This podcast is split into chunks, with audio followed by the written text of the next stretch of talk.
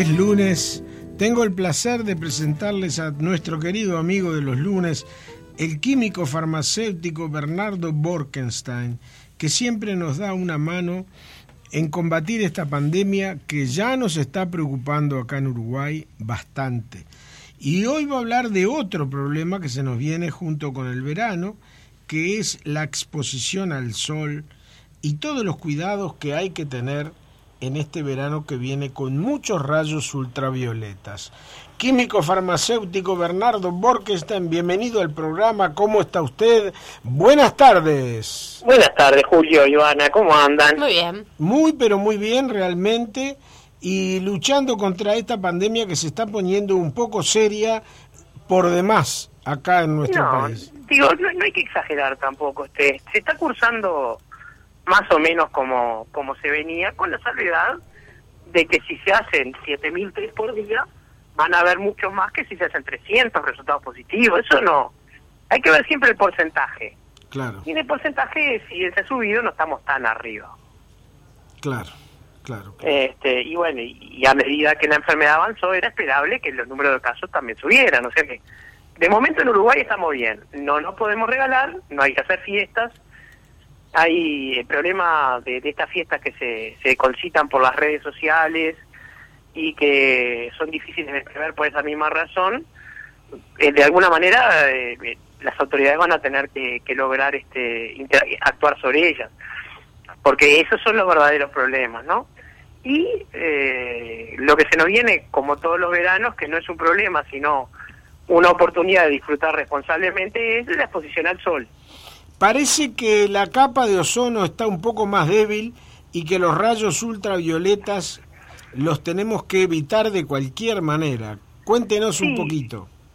Eh, estamos, vamos a tener un año con, con una este, radiación solar alta, aparentemente este verano, lo cual se intensifica con la ausencia de lluvias y calor. Eh, o sea que va, va, va a ser un año, un verano intenso en ese sentido. O sea, el calor y el índice UV son cosas diferentes, pero vamos a tener las dos. Claro, claro. Y, y una de las cosas eh, importantes a tener en cuenta es eh, que cuando nosotros vamos a exponernos al sol, tenemos que hacerlo razonablemente.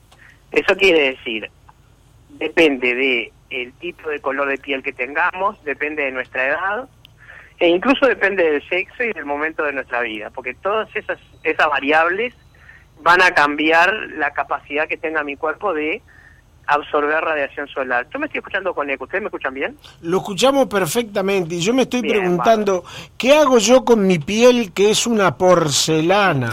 Ay, por favor. Sí, igual que la mía, soy translúcido. No sé, pero estamos blancos Lo- todos. Lo ¿eh? principal es no exponerse a mediodía, utilizar un factor de protección solar alto y, en lo posible, tomar sol sobre césped húmedo antes que sobre arena. Eh, el, el- el- ¿Por qué eso, Bernardo? Ahora vamos a eso. Ah, bien. eh, el Eh, factor alto es, es el número 14, ¿verdad? No, no, 14 es bajísimo, factor alto es número 50. No, dígame, porque Con yo no razón, sabía. estás todo rojo, Julio. No te estás protegiendo nada, hombre. Claro, porque lo que pasa es que ha cambiado la, la escala de referencia. Hace unos 15, 20 años se utilizaba la escala de 0 a 25, de 1 a 25 Ujú. y ahora se usa de 1 a 50. Y hay todavía más alto, hay bloqueadores solares con más de 50. Pero una persona sana no tiene por qué usar un bloqueador solar, con un parámetro alto alcanza. Claro. El- Vamos a, a las dos cosas que, están planteadas. Lo primero es lo que me preguntó Ivana. Eh, la superficie sobre donde uno toma sol es esencial. ¿Por qué? Porque los rayos ultravioletas son eh, radiaciones de tipo lumínico de alta energía, de muy alta energía. Y eso quiere decir que como todas las radiaciones este, lumínicas, rebotan en las superficies. Entonces, si uno se está asoleando en arena, como la arena tiene una cierta ca- capacidad este, de, ref- de reflejar la luz, de última es algo muy parecido al vidrio, eh, el, la red ultravioleta rebota y incide desde abajo también. Entonces uno está como en un horno de microondas. Claro.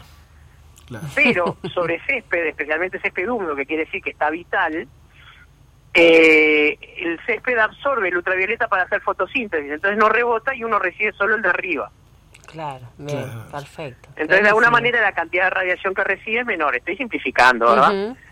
Eh, Otras superficies distintas que son el polvo de ladrillo, como la cancha de tenis, esa es bastante buena porque refleja poco. Las, las, perdón, las veredas, quiero decir, de, de, hormigón también reflejan mucho.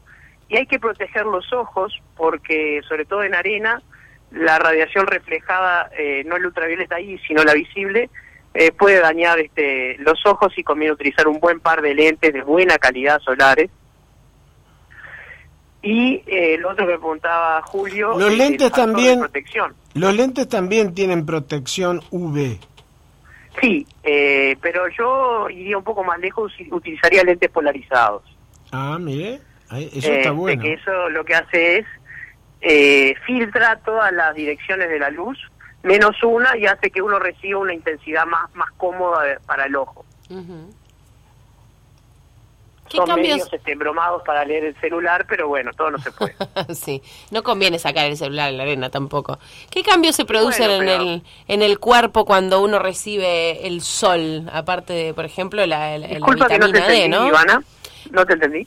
Cuando uno toma sol, ¿qué pasa en el cuerpo internamente, quiero decir, no? Se activa esta famosa serotonina, la vitamina Nosotros, este tenemos eh, la necesidad de, de, absorber rayos ultravioleta para poder procesar la vitamina D. Ah, entonces lo primero que ocurre es un paso biológico importantísimo para el metabolismo de los huesos y otras partes del cuerpo, que es la vitamina D, la piel también, la piel. Entonces, otra cosa que ocurre cuando uno se pone al sol es que ocurre daño celular. ¿Por qué? Cuando uno se está exponiendo, está recibiendo radiación. Y la radiación del mismo tipo que los rayos X o, cualquier tipo de que sea, no produce el mismo tipo de quemaduras que el fuego, el calor, que la temperatura, porque eh, cuando uno se quema por calor, por ejemplo, cuando está cocinando o con agua caliente, el daño aparece en el momento. Uno se quema, dice, ay caramba, larga lo que estaba agarrando y empieza a saltar. Pero cuando uno se queda por radiación, el daño aparece varias horas después. Esto ya lo hemos visto todos los que nos quemamos en la playa, nos quemamos de mañana y nos ponemos rojo de noche. Sí, es cierto. Eso es porque el fenómeno requiere un tiempo de propagación. Entonces, eh, esa es una de las grandes diferencias. Si el daño es muy grande, aparece una quemadura de segundo o de tercer grado y eso es lo que tenemos que evitar a toda costa. Si la exposición es moderada, se produce un efecto un poco más benéfico, que es el bronceado, con la producción de eh, melanina, que es el, pigmento que colorea la piel.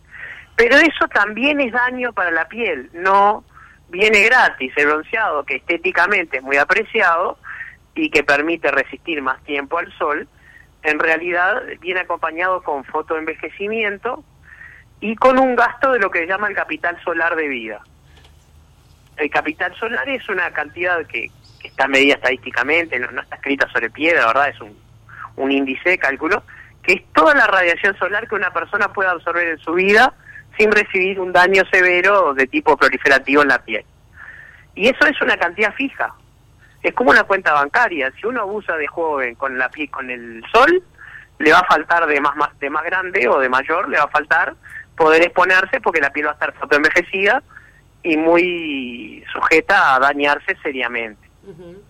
Cuando decimos seriamente hablamos de melanoma, ¿verdad? Estamos hablando de daños en serio. Sí, sí, se entiende perfecto. Este, entonces, el capital solar es una cantidad fija. Hay que entender que uno no puede abusar del sol porque la piel tiene una cierta cantidad que puede tolerar ese abuso y nada más.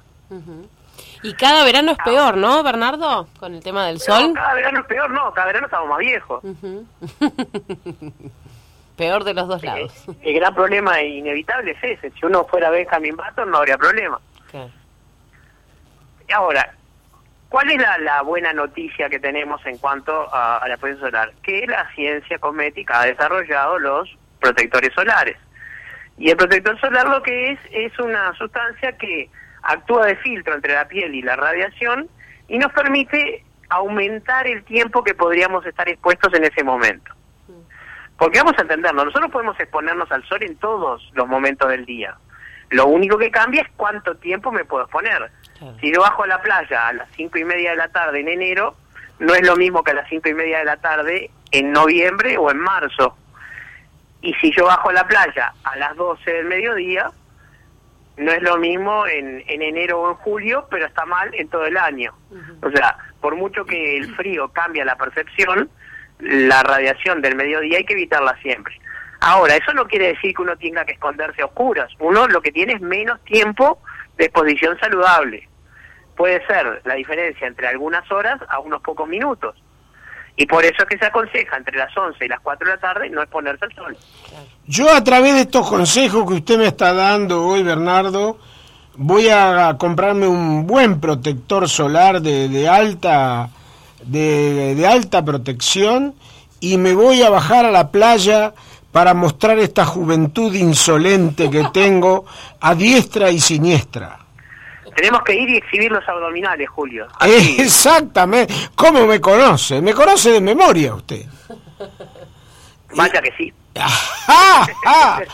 Bueno, y yo estoy en eso. No, pero hay que disfrutar. El sol es algo muy disfrutable, la playa es disfrutable. Es muy difícil contaminarse de, de coronavirus en una playa, salvo que uno esté haciendo un tetris humano, una persona arriba de la otra, por supuesto. Sí, sí. Si uno respeta las distancias sociales, el viento de la playa y, y este y el, y, el, y el sol mismo, sí, claro, lleva todo. Perfecto, no, no, perfecto. no, no creo, honestamente no creo que uno pueda enfermarse en la playa. Bien.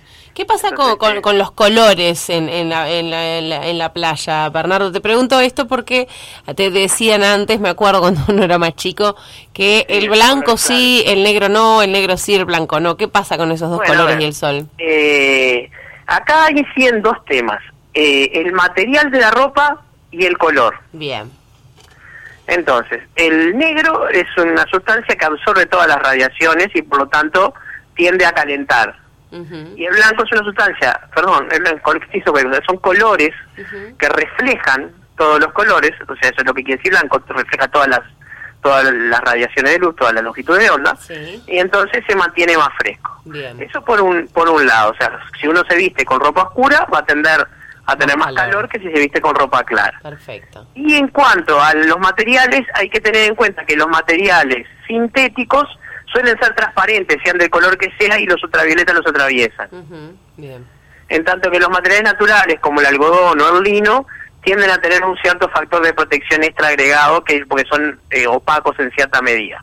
Pero hoy en día hay ropa que tiene factor de protección UV. Entonces hoy, hoy en día podemos elegir materiales que nos protegen por diseño. Entonces lo que conviene es si uno está preocupado por ese tema, porque de repente va a querer caminar o hacer bicicleta, elegir una buena remera y un gorro con estos materiales para estar seguro. Bien. ¿Qué tan importante es ponerse el protector en el, en, en el tiempo antes de, de forma correcta? Me refiero a esto, digo, porque cuando a veces uno va a la playa, la gente se está poniendo protector en el momento No, y hay eso... antes de salir, es verdad. Claro. Porque el protector necesita estar absorbido en la piel para que no lo lave el agua y para poder funcionar bien. O sea, si uno no se va a meter al agua, no importa mucho. Está. Pero hay que entender que entre que me lo pongo y se absorbe, eh, voy a tener un momento en el que no voy a estar bien protegido. Pero Ujú. no es grave. Bien. El problema es que yo me lo pongo y voy al agua, el agua me lo lava Claro, y claro. ya no voy a tener protección. Claro, bien. Lo mejor es, la mejor protección de todas es no ponerse en las zonas peligrosas. Ah. Bien. O sea, es como todo. O sea, si yo no quiero que me atropelle un auto, lo mejor que puedo hacer es cruzar por el semáforo. Sí. Lo segundo mejor es un buen protector solar y cuidar el tiempo de exposición según la hora. Y este con esas dos este, precauciones, uno ya va a estar bien. O sea, Bueno, que dígame, dígame, Bernardo, ¿qué, vamos a, a un chusmerío, Sí. ¿Qué? a un chusmerío. ¿Qué novedades tiene usted como, co- como químico farmacéutico sobre el tema de las vacunas? ¿Las están, sí, ordenando? ¿Vienen o no vienen? ¿Llegan? ¿Y, y, y cuánto van a tardar en llegar? Bueno, hoy eh, salieron, o ayer salieron noticias de, de- la efectividad de la vacuna AstraZeneca, que esa aparece en un 70%, este, que es un número que uno tiende a creerlo más que 90 o 95%, ¿no? Aparentemente ya en algunos lugares del mundo van a empezar a llegar ahora en diciembre, a- a- en un cierto número de dosis. Y en la primera mitad del, segundo, del primer semestre del año que viene, van a empezar a distribuirse de forma más eh, importante. Y lo que yo escuché hoy, pero me agarré de sorpresa y no lo no preparé el tema, así que lo escuché al pasar y no lo, no lo profundicé, es que eh, en los segundos, el segundo trimestre del año que viene llegaría a Uruguay. Este, pero insisto, no, no, no, no, no estoy con, con esos números en ese momento porque, bueno, estaba trabajando sobre, sobre el tema de los bronceadores y la posición Muy bien, muy bien. Este, bueno, Bernardo, yo le quiero agradecer mucho todos estos consejos que nos ha dado. A mí que me llamaban el camarón, seguramente me pondrán otro nombre. Porque yo a mí también, yo no, no tengo capacidad de bronceado, solo puedo pasar de blanco a rojo. Yo, Como un este, helado de vainilla y frutilla. Sí, sí, claro. Eh, y le quiero decir a todos los que nos están siguiendo que el año que viene Bernardo Borkenstein también va a dar sus talleres de filosofía contemporánea y los que estén interesados llámenlo al 093 973 703. Bernardo Borkenstein va a estar dando sus eh, talleres de filosofía contemporánea. Bernardo, muchas gracias por todo lo que nos ha contado hoy. Estoy pronto para ir a la playa. No voy a decir todavía a qué playa voy, porque si no mis admiradoras me empiezan a perseguir de costa a costa. por favor. Claro, sí, sí, hay que tener mucho cuidado con eso porque se produce una aglomeración. claro, y la aglomeración sí puede traer el coronavirus. Mm. Exacto, exacto. Ah, vio que bien. Chicas también, Juli. Bueno, Bernardo Borkenstein, químico farmacéutico, gran amigo de este programa, le digo hasta la próxima semana. Hasta la semana que viene, que pase muy bien. Chao, chao. Chao. Chao, chao.